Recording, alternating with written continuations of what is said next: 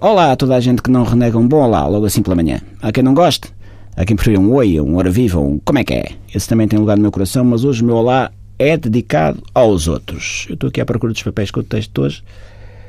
Não dou com eles. Mas eu trouxe, eu sei que trouxe. Mésicles, Mésicles, estás-me a ouvir? Oi. Está ali no aquário, não vê nada. Oi, Mésicles. Oi.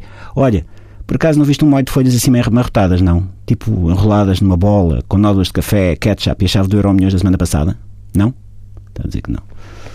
Tinha certeza que tinha posto aqui. Isto é o cansaço. Eu ando com a cabeça feita em água, Pips. Ando a pensar muito. Há pouco lembrei-me. Há lugares no globo onde a bondade se mede pelo número de sopapos que não se desferem, ou não se comem na mona, dependendo do ponto de vista. Se a vista for a do oito negra, a bondade do mundo escasseia. Se for a dos muitos, tantos, todos, que aplaudiram Guterres como secretário-geral da ONU, então o mundo está salvo. E é verdade. De certeza que António Guterres vai fazer um excelente trabalho desde que não lhe peçam para fazer contas. Vocês sabem aquele filme, O Dia da Independência?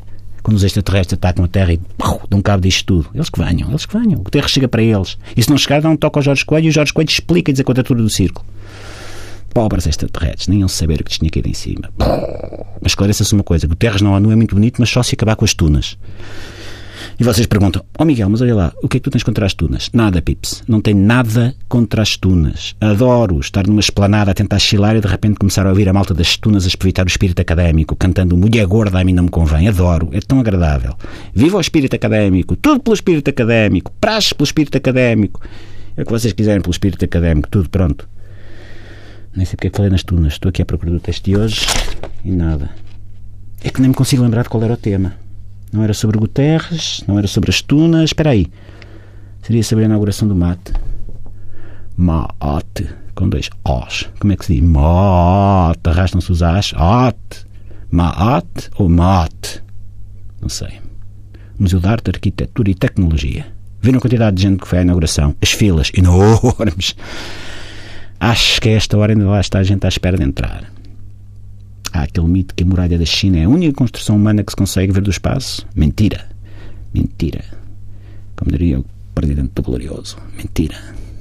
Mentira. A fila para a inauguração do Mate viu-se de Júpiter. Eu não me lembro de ver tanta gente junta por causa de uma bola desde a feijoada na Ponte Vasco da Gama. Só é possível dizer uma coisa: os portugueses gostam tanto de arte, arquitetura e tecnologia quanto gostam de feijoada.